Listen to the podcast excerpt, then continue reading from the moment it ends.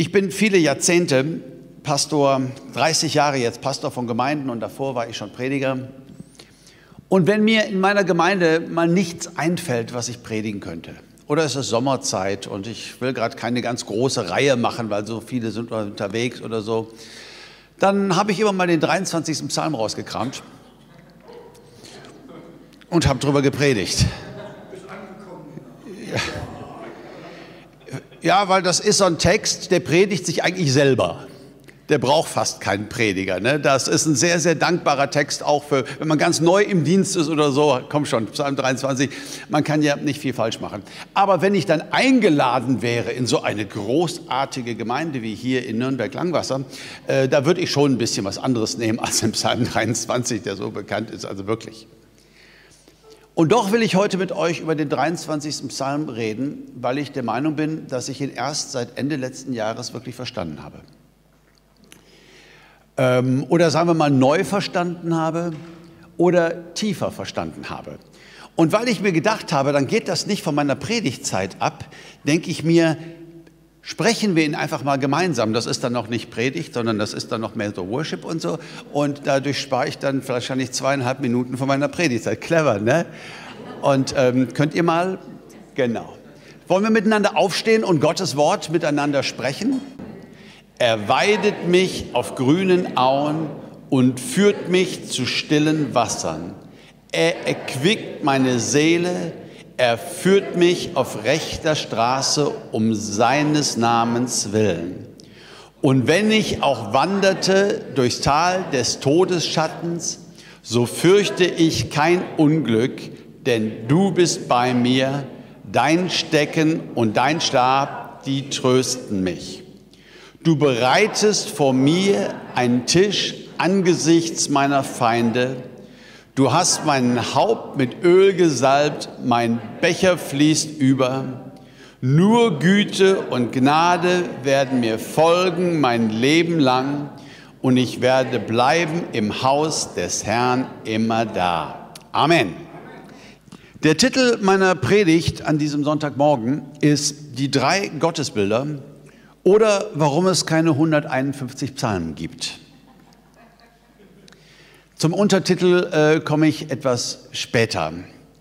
Eine Sache, die uns allen, glaube ich, völlig klar ist, ist, dein Gottesbild bestimmt dein Gottesverhältnis, bestimmt dein Glaubensleben.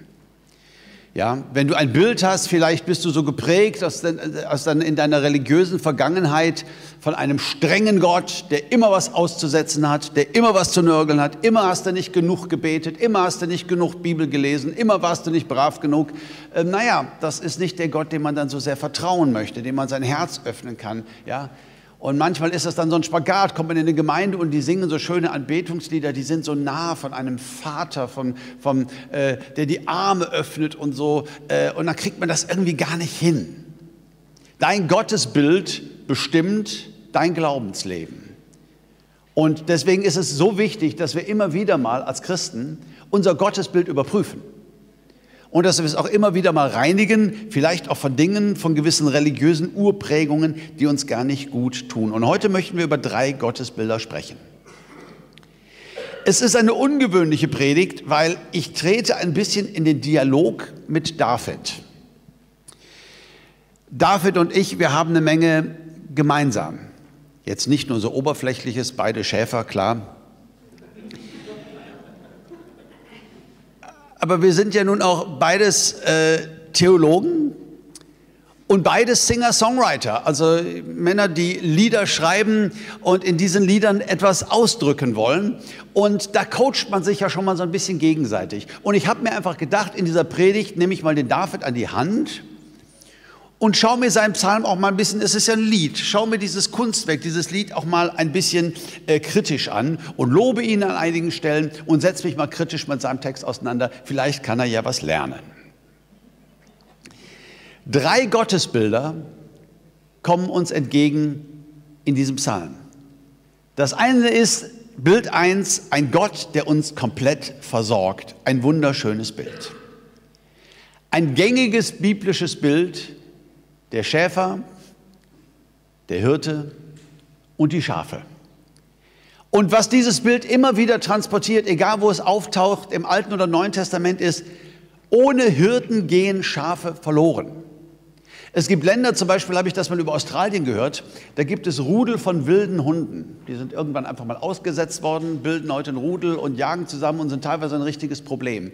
Hunde brauchen den Menschen nicht, die kommen im Zweifel auch alleine aus, die kann man auswildern. Schafe sind Tiere, immer wenn ich sage nicht sonderlich intelligent, habe ich das Glück, dass irgendwo ein Professioneller im Publikum sitzt und hinterher zu mir kommt und sagt, jetzt will ich aber mal was sagen, es sind hochintelligente Tiere und so. Mag ja sein, aber ähm, Schafe haben das Problem aus meiner Laienwahrnehmung, sie sind Rudeltiere, aber sie wissen es nicht. Ja, sie sind Herdentiere, sind, sind zum Überleben darauf angewiesen, zusammenzubleiben, tun es aber nicht. Deswegen brauchen sie einen Schäfer. Deswegen braucht er dann Schäferhunde. Deswegen braucht es ganz, ganz viele Dinge. Jesaja 63,5. Wir gingen alle in die Irre wie Schafe. Ein jeder wandte sich auf seinen Weg. Das ist das Schafproblem. Wir sind Herdentiere, aber jeder guckt so, weil er so will und mein Weg und mein Dings und ich will und hier auch, guck mal, noch ein Blümchen, noch ist noch ein bisschen Gras und so weiter. Und so zerstreut sich die Herde und der Wolf freut sich. Sie sind Herdentiere, aber sie brauchen diesen Schäfer, der sie versorgt, um den herum das Ganze läuft, der manchmal die 99 zurücklässt, um das eine zu suchen, weil Schafe sich immer wieder verlaufen, weil sie einfach nur auf ihren eigenen Weg glotzen und nicht aufeinander achten. Das ist ihr Problem. Im Neuen Testament heißt es über Jesus, als er die Volksscharen sah, jammerten sie ihn, weil sie beraubt und vernachlässigt waren, wie Schafe, die keinen Hirten haben. Die Elberfelder Übersetzung sagt erschöpft und verschmachtet. Das Mülheimer Neue Testament sagt geplagt und heruntergekommen. Wie Schafe ohne Hirten. Schafe können nicht ohne Hirten. Schafe sind völlig abhängig und der Hirte ist völlig verantwortlich. Das ist das Bild. Schäfer und Schafe, Menschen und Gott. Der Mensch ist ein Herdentier und er ist dazu geschaffen, dass Gott sein Hirte ist, dass Gott auf uns aufpasst. Ja, also ein, ein unglaublich starkes Bild, deswegen taucht es auch so oft auf. Und was für eine tolle Verheißungslage. Mir wird nichts mangeln. Ist doch mal was, oder? Also wenn dein Herz gerade vor Freude überfließt, könntest du mit deinem Gesicht Bescheid sagen. Es, Mir wird nichts mangeln. Grüne Auen, frisches Wasser. Viel mehr brauchen Schafe eigentlich nicht. Ja? Vollkasko versorgt. Da kommt noch Erquickung der Seele. Die Seele wird erfrischt, gestärkt und belebt. Führung auf rechter Straße. Wir bekommen durch den Hirten Orientierung. Wir irren nicht so ziellos durchs Leben, sondern wir gehen mit Jesus. Wir folgen ihm nach. Wir haben ein Ziel im Leben. Wir, wir äh, haben Orientierung. Wir wissen um unsere Berufung. Wir wissen, äh, in welche Richtung das Ganze geht. Unser Leben hat Richtung, hat Sinn. Dieses erste Bild offenbart eins ganz stark. Er ist ein wunderbarer Hirt er ist nur gut. Das ist sein Charakter. Egal durch welche Lebensphase du gerade gehst, und wenn der Feind versucht, dein Gottesbild mit Dreck zu bewerfen, Zweifel zu sehen, an einem dürfen wir festhalten, an diesem ersten Gottesbild. Er ist ein wunderbarer Hirt und er ist nur gut, egal wie widersprüchlich das sich manchmal anfühlt. Also ich finde diesen ersten Teil war immer früher mein Lieblingsteil, absolut gelungen und ich finde, das muss man dann dem Kollegen auch mal rückmelden und ermutigend sein. Ich habe ihm reingeschrieben, lieber David, super erbaulich und mutmachend, weiter so. Dann kommen wir zu einem zweiten Bild und das ändert sich ein bisschen inhaltlich. Vers 4. Und wenn ich auch wanderte durchs Tal des Todesschattens, so fürchte ich kein Unglück, denn du bist bei mir, dein Stecken und dein Stab, die trösten mich. Okay. Das erste Bild, ein wunderbarer Hirt, der mich voll Kasko versorgt. Das zweite Bild, ein Gott, der Mut macht und tröstet. Hm. Also ich sage mal, eine Steigerung emotional finde ich das jetzt nicht. Ich war mit der ersten Strophe völlig zufrieden. Vielleicht lassen wir die anderen beiden machen eine Chorus draus und singen einfach darüber, wie wunderbar er ist und dass es immer grüne Auen und frisches Wasser und eine erquickte Seele gibt. Hat doch gereicht. Wir waren doch alle gerade so glücklich. Und natürlich muss ich hier stilistisch dem Kollegen auch ein paar Sachen sagen. Also bei einem Gedicht oder bei einem Lied versucht man ja stilistisch das so aus einem Guss zu machen, durchgängig. Hier erleben wir, und das muss ich dem David leider sagen, einen Wechsel von ähm, Objekt zu Subjekt. Ähm, das ist nicht sonderlich gut. David, überleg doch mal, das weißt du doch. Hallo, viertes Schuljahr. Wer oder was ist mein Hirte? Der Herr, Subjekt. Wen weidet er auf einer Grünaue? Mich, Objekt. So, und jetzt, wer oder was wanderte im Todestal? Ich. Auf einmal bin ich das Subjekt. Das war doch irgendwie so schön, das hätte man doch durchziehen können. Weil wenn ich das Subjekt bin, das klingt dann irgendwie so ein bisschen auch viel mehr nach auf mich gestellt sein und auf Selbstverantwortung, Eigenverantwortung. Ich wandere jetzt äh, irgendwo. Also ich könnte mir zum Beispiel vorstellen, man will ja nicht destruktiv sein, sondern konstruktive Kritik anbringen. Mein Vorschlag wäre, auch wenn er mich führt durchs Tal des Todesschattens, so fürchte ich kein Unglück, dann wäre das vermieden. Oder noch besser, auch wenn er mich trägt durchs Tal des Todesschattens, so fürchte ich kein Unglück. Das wäre dann so richtig schön konsequent, grammatikalisch und auch innerlich, so für dieser ganzen Vollkasko-Absicherung, äh, doch ganz im Sinne des ersten Gottesbildes. Und überhaupt, wieso brauche ich eigentlich Trost? Hallo? Kein Mangel? Nur grüne Auen? Nur frisches Wasser? Nur erquickte Seele? Wer braucht denn da Trost?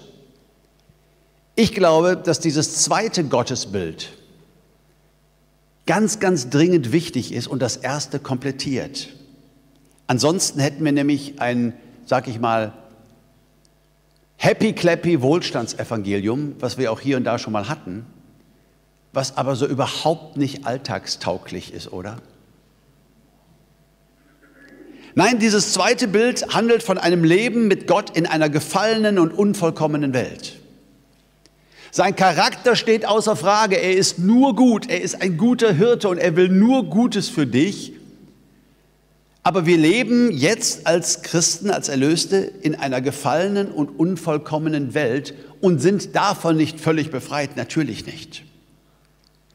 In der Theologie gibt es ein Wort, das müsst ihr euch nicht merken, dürft ihr aber, wenn ihr möchtet. Man spricht vom eschatologischen Vorbehalt oder von der eschatologischen Spannung. Was ist die eschatologische Spannung? Es ist diese Spannung zwischen dem schon jetzt und dem noch nicht. Und unser gesamtes Leben mit Jesus in dieser gefallenen, unvollkommenen Welt spielt sich doch ab zwischen dem schon jetzt und dem noch nicht. Schon jetzt sind wir errettet, oder? Schon jetzt bereitet Jesus einen Ort für uns vor, oder? Schon jetzt, wenn wir krank sind, dürfen wir zu ihm gehen. Er ist unser Heiler. Wir dürfen ihm vertrauen, dass er uns berührt. Wir dürfen dafür beten, oder? Schon jetzt sind wir von neuem geboren, sind wir Kinder Gottes. Und manchmal haben wir so für jemand gebetet und dann ist er doch heimgegangen, wie wir sagen. Und wir hätten uns noch so vieles anders gewünscht. Und wir erfahren die Grenzen und wir erfahren die Zerbrochenheit unseres irdischen Seins. Und da steht so ein noch nicht. Ich erinnere mich an einen Bruder in der Gemeinde, schwer krebserkrankt. Das war ganz, ganz kritisch. Und der, die Gemeinde hat gebetet, einige haben gefastet. Er ging durch seine Therapien und Chemo und was weiß ich. Und am Ende sagte sogar der Arzt, sogar der Arzt hat gesagt, das sei ein Wunder. Er hat dem Arzt natürlich immer gesagt, ich glaube an Gott und Gott kann mich heilen und die Gemeinde betet auch. Und am Ende hat der Arzt gesagt, ja, also das ist kaum zu erklären, wie toll sich das entwickelt hat. Der Krebs ist besiegt. Also das ist schon ein Wunder. Und dann sollte er ein Zeugnis geben im Gottesdienst. Und wir haben uns alle darauf gefreut. Und dann kam jemand zu mir, so am Anfang des Gottesdienstes, ich suchte ihn so mit meinen Augen und sagte, ach übrigens, der sowieso, ähm, der kommt heute nicht, wir müssen das mit dem Zeugnis verschieben. Ich sage, wieso? Ja, es geht gerade Magen-Darm rum. Die ganze Familie liegt flach, Magen-Darm. Das hatte keinen Zweck, der bleibt heute zu Hause. Das ist eschatologischer Vorbehalt. Versteht ihr? Gerade geheilt von einer tödlichen Krankheit. Glaube ich das? Ja. Gott tut solche Dinge. Heißt das denn jetzt, er kann nie wieder krank werden? Der Schnupfen ist besiegt, ein für alle Mal nein. Darauf, auf diese Welt warten wir doch. Da gibt es auch ein noch nicht. Gerade geheilt von dieser schlimmen Krankheit und jetzt liegt er flach, Magen-Darm, ganz menschlich, ganz ölisch. Schon jetzt. Noch nicht. Schon jetzt wird unser Charakter verwandelt, immer mehr, dass wir wie Jesus werden, dass wir sanftmütig werden, dass unser Stolz gekreuzigt wird, dass wir uns nicht über andere stellen, dass wir wie er voller Liebe mit einem Herzen voll Erbarmen Menschen annehmen und, und schon jetzt und manchmal eben auch noch nicht. Ja? Und dann sind wir wie Petrus und wir gehen heraus. Das heißt, Petrus ging hinaus und weinte bitterlich. So enttäuscht über sich selbst, dachte, er wäre schon weiter. Jesus hat am Kreuz den Teufel besiegt. Er ist besiegt. Er ist ein besiegter Feind. Das singen wir, das bekennen wir, das glauben wir. Und doch nennt Jesus ihn den Fürst dieser Welt. Paulus nennt ihn sogar den Gott dieser Welt. Das würde ich mich ja niemals trauen, wenn es nicht in der Bibel stünde. Nur Paulus wagt das, den Teufel den Gott dieser Welt zu nennen. Das heißt, dieser Endsieg, er wird noch kommen. Und wir haben einen Gott, der mit uns durch dieses Leid geht, der in dieser gefallenen Welt uns nicht alleine lässt, sondern uns tröstet. Ich muss noch was Kritisches dem David in seinem Psalm schreiben. Ist das okay? Lieber David, Wechsel von dritte auf zweite Person, das geht gar nicht. Du musst das schon durchziehen. Der Herr ist mein Hirte, der Herr ist mein Hirte, er, da, da, da, da. Und jetzt sagst du, und ob ich schon wanderte im finsteren Tod, so bist du bei mir. Ja? Das ist nicht mehr dritte Person. Er, er, er wechselt einfach im laufenden Lied. Macht man nicht. Es sei denn, der Poet darf ja jede Regel außer Kraft setzen. Das nennt man künstlerische Freiheit. Es ist nur wichtig, dass man die Regel gekannt hat, die man außer Kraft setzt. Ich habe bei meinen Deutsch-Hausaufgaben ganz viel künstlerische Freiheit immer plädiert bei meinen Lehrern. Und aber Sie waren der Meinung, nein, das äh, wäre, weil ich die Regeln nicht verstanden hatte. Äh, also man muss sie verstanden haben, dann darf man sie als Künstler außer Kraft setzen. Und vielleicht ist ja genau das, was hier gesagt werden soll. In finsteren Todestälern kommen wir per Du mit Gott. David schwärmt von Gott, der Herr ist mein Hirte, der Herr, der Herr, der Herr, dritte Person. Aber wenn er an die Krisen und an die dunkelsten Stunden seines Lebens denkt, dann durchbricht er jede affige grammatikalischen Zwang und sagt, da bist du bei mir. Dann bricht er sofort in Gebet aus. Ich verstehe hier, in den schlimmsten Stunden unseres Lebens kommen wir per Du mit Gott. Kommen wir Gott einfach so nahe. Der Mann, der geradezu sprichwörtlich ist für wie schwer das Leben manchmal sein kann in der Bibel. Im Alten Testament, er heißt Hiob. Und nach den schwersten Stunden seines Lebens bekennt er, vom Hörensagen hatte ich von dir gehört, aber nun hat mein Auge dich gesehen. Das finde ich eine wunderschöne Parallelität zu diesem 23. Psalm, wo David einfach mal so auf das Du schwenkt. Vom Hören sagen, der Herr, der Herr, der Herr, kann man alles so nachplappern. Viele Predigten gehört, viele Bücher gelesen, der Herr, der Herr, wir haben ganz viele Meinungen. Aber in den dunkelsten Stunden unseres Lebens kommen wir auf einmal per Du mit Gott. Da kommt auf einmal eine Nähe rein, die geht so weit, über das Hörensagen hinaus. Liebe Schwestern und Brüder, wir haben nicht nur einen Gott, der allmächtig auf dem Thron sitzt und die Welt regiert und dem wir vertrauen dürfen und der es gut mit uns meint. Das ist das erste Bild. Sondern wir haben auch einen Jesus, der Leid, Angst und Verlassenheit sehr, sehr gut kennt. Und er sprach zu ihnen, meine Seele ist tief betrübt bis zum Tod. Bleibt hier und wacht. Warst du da schon mal in so einer Situation, wo deine Seele tief betrübt war bis zum Tod, einfach nicht mehr wolltest, wo du einfach nicht mehr konntest? Dein Gott auch. Dein Gott ist nicht nur der Angeber vom Thron. Guck mal, was ich alles kann, was ich alles gemacht habe, wie toll ich bin. Dein Gott ist der, der dich in deinen übelsten Stunden versteht und fühlen kann. Wow. Und dieser traurigste Vers im ganzen Neuen Testament für mich, wenn ich an Jesus denke, er hängt am Kreuz. Eli, Eli, lama sabachthani. Mein Gott, mein Gott. Warum hast du mich verlassen? Kennst du das Gefühl von Gott Verlassenheit? Wenn du nur noch den Satan lachen hörst? Unser Herr Jesus, hallo, ich und der Vater sind eins und wer mich gesehen hat, der hat den Vater gesehen und der Sohn kann nichts von sich selbst tun, nur was er dem Vater tut, sind ich, der Vater, ich, der Vater, ich, der Vater. Und das Ende am Kreuz. Mein Gott, mein Gott, warum hast du mich verlassen? Freunde, gibt es eine finstere Stunde in der Menschheitsgeschichte als Karfreitag? Gibt es eine finstere Stunde? Jesus fühlte diese Gottverlassenheit, die auch wir fühlen. Und in den schlimmen Momenten unseres Lebens, statt zu verzweifeln an einem allmächtigen Gott, der auf dem Thron sitzt und alles kann, aber aus irgendeinem Grunde es gerade nicht tut, werden wir getröstet und bekommen Kraft durch unseren Bruder Jesus, der an unsere Seite kommt, seinen Arm um unsere Schulter legt und mit uns weint und sagt, ich verstehe dich so gut. Sein Stecken und sein Stab, die trösten mich. Wir brauchen dieses zweite Gottesbild so sehr. Wenn ich früher über diesen 23. Psalm gepredigt habe, dann habe ich immer nur bis hierhin gepredigt. Und ich hatte diesen Satz, den finde ich heute noch ganz gut, obwohl ich ihn jetzt mittlerweile etwas relativieren möchte. Ich habe gesagt, was ist denn eigentlich ein finsteres Todestal? Ein finsteres Todestal ist der Abstand zwischen zwei grünen Auen.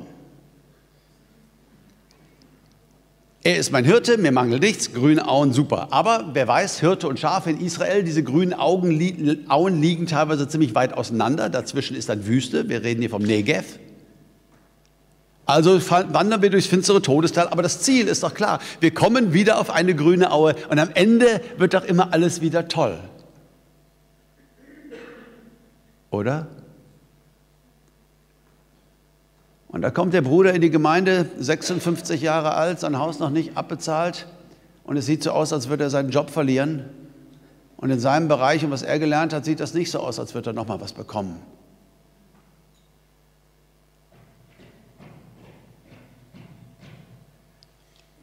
Ja, da kann man schon mal ausrasten.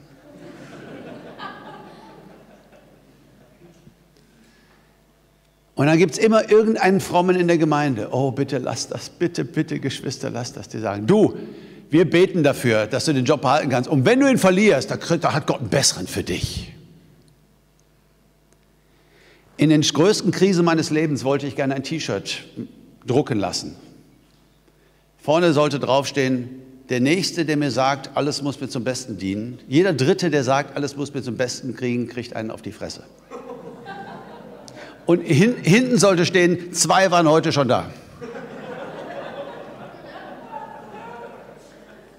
Ja, aber, aber Uwe, stimmt das denn nicht? Muss uns denn nicht am Ende alles zum Besten dienen? Doch, doch, das, ist, das bestreite ich nicht. Aber weißt du, die Bibel sagt auch, weint mit den Weinenden. Das passiert oft so wenig, so wenig, so wenig Empathie, so wenig Einfühlung, fromme Sprüche einfach zu sagen für die, die gerade nicht in dieser Situation sind. Dann kriegst du einen besseren Job. Na, manchmal kriegt man keinen besseren Job. Manchmal muss man einen Weg machen, das Haus muss weg und es geht so nicht weiter und es ist anders als geplant. Und ja, da kann Gott auch Gnade schenken und es geht dann auch anders weiter, aber es ist manchmal doch sehr, sehr hart in diesem Leben. Härter als einfache, fromme Sprüche uns das glauben lassen wollen. Was habe ich gemacht mit dem Psalm dieses Davids?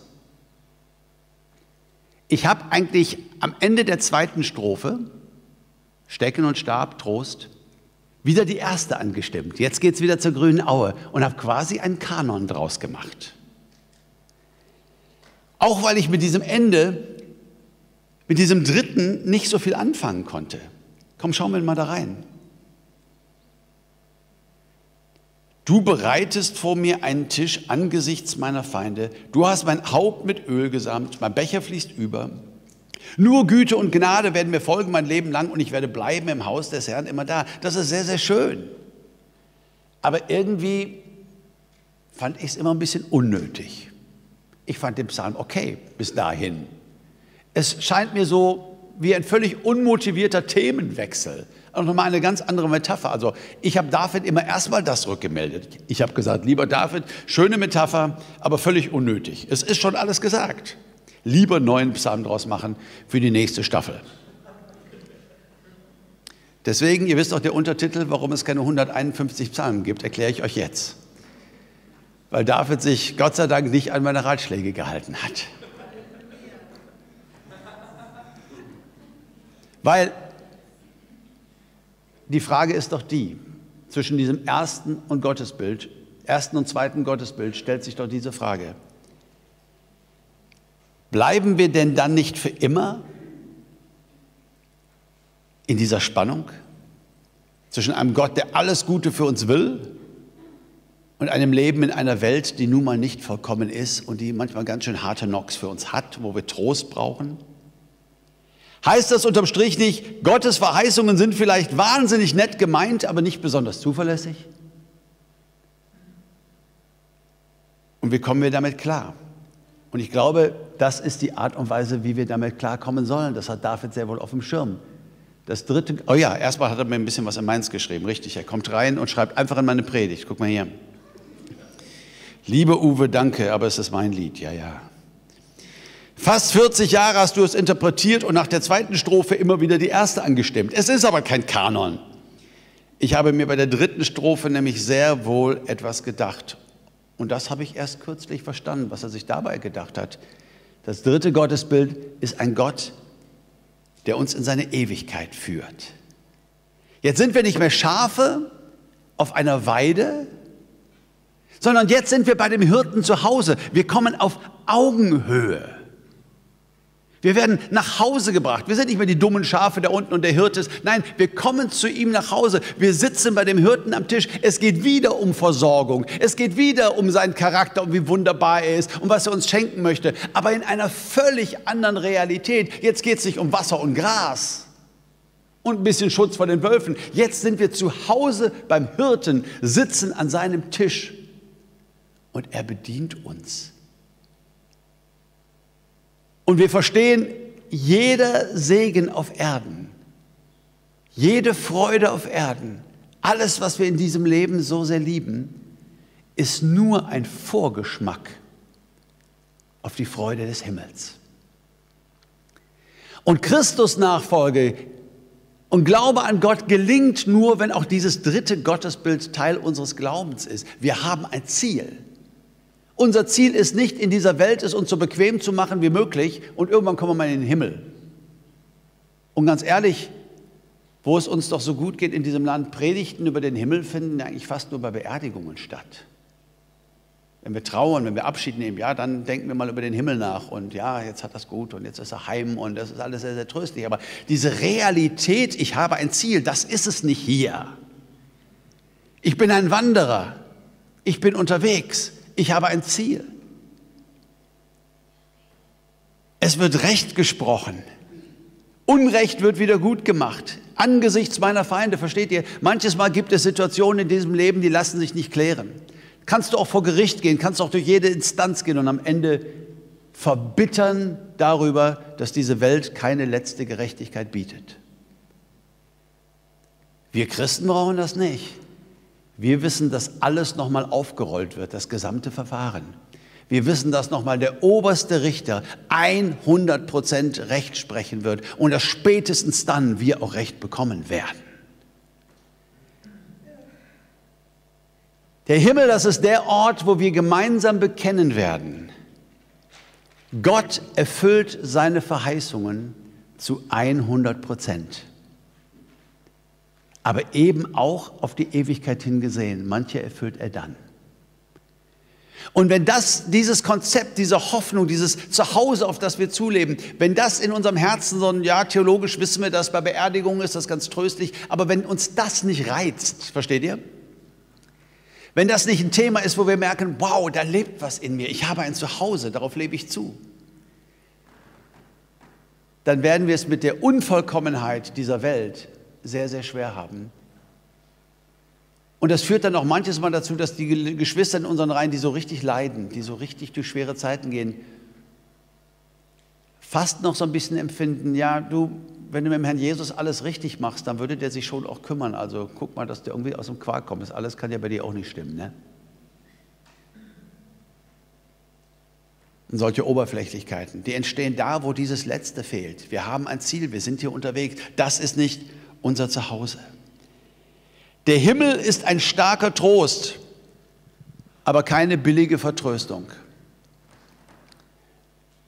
Manchmal gibt es Christen, die denken, Gemeinde Jesu, das ist so ein bisschen, ich sitze mit einem gepackten Koffer an der Bushaltestelle und warte auf die Entrückung. Schlimme Welt, was da draußen alles passiert. Oh, oh, oh, oh, oh, schlimme Welt. Ja, ist gut, wenn wir heute alle wählen gehen, ist schon richtig. Ja, ja, aber letztendlich geht ja sowieso alles im Bach runter. Ich meine, was soll das? Äh, wenn der Herr Jesus wiederkommt, dann. Bis dahin warten wir hier. Ne? Baby, ich bin hier, um dir zu sagen, nimm deinen blöden Koffer, geh nach Hause und pack aus. Du gehst nirgendwo hin. Wir haben einen Auftrag hier in dieser Welt. Wir haben einen Auftrag hier in dieser Welt. Der Himmel ist keine Vertröstung, um uns passiv zu machen. Hallo? Wenn das so wäre, warum sollten wir uns darüber aufregen? Warum sollten wir uns über Abtreibung aufregen? Wäre doch super, die sind doch alle direkt bei meinem Jesus, sollen wir uns doch freuen. Uwe, was sagst du denn da? Ja, das ist, wenn der Himmel nur noch eine billige Vertröstung ist. Das macht uns passiv. Das, ne? Nein, der Himmel ist keine billige Vertröstung, sondern der Himmel ist die Hoffnung, die uns kämpfen lässt. Solange wir auf dieser Erde sind, haben wir eine Berufung. Wir stehen in einem Kampf gegen den Gott dieser Welt. Wir sind eine Gruppe des Widerstands, Gemeinde Jesu, das sind Widerstandskämpfer. Unser König ist noch im Exil. Und ja, wenn er wiederkommt, dann wird Kinderprostitution aufhören dann werden Drogentote aufhören, dann wird Unterdrückung und Ausbeutung und Elend und das ganze verdammte Unrecht dieser Welt, es wird aufhören. Aber wenn unser König wiederkommt, wird er mich mit dem Schwert in der Hand mitten im Kampf dafür finden. Er wird mich nicht ausruhend finden und sagen, ja, der Herr Jesus kümmert sich da. Nein, nein, er wird mich mitten im Kampf als Teil einer Widerstandsgruppe finden, die dem Gott dieser Welt trotzt. Wir werden Kinderprostitution beenden. Ich weiß, wir werden es beenden. Uwe, das ist doch lächerlich, sieht aber nicht besonders gerade danach aus. Es sieht aus, als würde der Menschenhandel immer schlimmer. Ja, das kann sein, aber wenn die finsterste Stunde da ist, unser König kommt wieder am Ende dieses Kampfes, und deshalb führe ich ihn so engagiert und mit meinem ganzen Herzen, steht, dass wir es beenden werden. Allerspätestens, wenn unser König aus dem Exil kommt und zurückkehrt auf diese Erde. Das ist meine Hoffnung. Ein Gott, der uns in seine Ewigkeit führt, in ein Land der Gerechtigkeit, in ein Land der Wiedergutmachung. In der Schule haben wir die großen Revolutionen gelernt im Geschichtsunterricht und ich war fasziniert davon, wie sich die Armen und Ausgebeuteten erhoben haben und sich einfach gewehrt haben und gesagt haben, wir sind nicht auf dieser Erde, um einfach zu verhungern. Sie haben Revolution gemacht und viele haben ihr Leben gegeben. Weißt du wofür? Dafür, dass die Kinder und die Enkel mal in einer besseren Welt leben sollten sehr nobel, sehr edel. Aber viele haben durch diesen Kampf, der sie das Leben gekostet hat, nur eins erreicht, nämlich einen viel schlimmeren Diktator noch auf den Thron zu heben. Bertolt Brecht sagt, ob sie besser waren oder schlimmer, ach, der Stiefel glich dem Stiefel immer und uns trat er. Ihr versteht, ich meine, ja. Es war doch immer das Gleiche. Welcher Widerstandskämpfer liebe Schwester, lieber Bruder, hatte jemals die Garantie, dass das, woran du jetzt glaubst, das, wofür du jetzt kämpfst, dieses Reich, dass es wirklich kommen wird, dass es wirklich gerecht sein wird und dass du für immer Teil davon sein wirst? Selbst wenn wir jetzt in diesem Leben unser Leben lassen sollten dafür. Für immer Teil von Gottes ewiger Welt. Wir haben eine Garantie. Wir haben eine Zusage. Und der Himmel ist die Hoffnung, die uns kämpfen lässt. Am Ende steht unser Sieg in Christus. So brauchen wir sie alle drei. Diese drei Gottesbilder finde ich in diesem einen Lied, in diesem einen Psalm so unfassbar rund. Alles, was wir brauchen. Ein Gott, der uns wirklich versorgt und liebt und sein Charakter ist nur gut. Ein Gott, der bei uns ist in den schrecklichsten Stunden unseres Lebens, wenn es keine Antworten auf das Warum gibt, aber ein Mit uns weinen und ein Trost und ein Getragen werden und ein Angst nehmen. Und ein Gott, der ein Ziel für uns hat. Nicht nur zwischen Wüste und grünen Auen, sondern nein, am Ende uns heimzuholen in eine neue Welt. Und das tröstet uns nicht nur, sondern es gibt Kraft und das lässt uns kämpfen. Ich schließe mit einem wunderbaren Zitat von Dietrich Bonhoeffer. Er hat gesagt, mag sein, dass der jüngste Tag morgen anbricht. Dann wollen wir gern die Arbeit für eine bessere Zukunft aus der Hand legen. Vorher. Aber nicht. Hallo. Ich freue mich, dass du dir meine Predigt angehört hast und ich hoffe so sehr, dass was für dich dabei war, was dich gestärkt hat für dein Glaubensleben. Wir bauen hier auf dieser Seite meine Prediathek auf und stellen das gerne kostenlos zur Verfügung und hoffen, dass es ganz vielen Menschen zum Segen wird. Ich habe eine Bitte und äh, die möchte ich einfach gerne äußern. Wenn du möchtest, ich würde mich riesig freuen, wenn du uns unterstützen könntest in unserem Kampf gegen Kinderprostitution auf der ganzen Welt. Das ist mir ein großes Herzensanliegen. Deshalb habe ich Schlussstrich gegründet. Und ähm, die Informationen findest du hier. Und sei dabei und hilf uns, was wirklich Gutes zu tun. Ganz, ganz herzlichen Dank.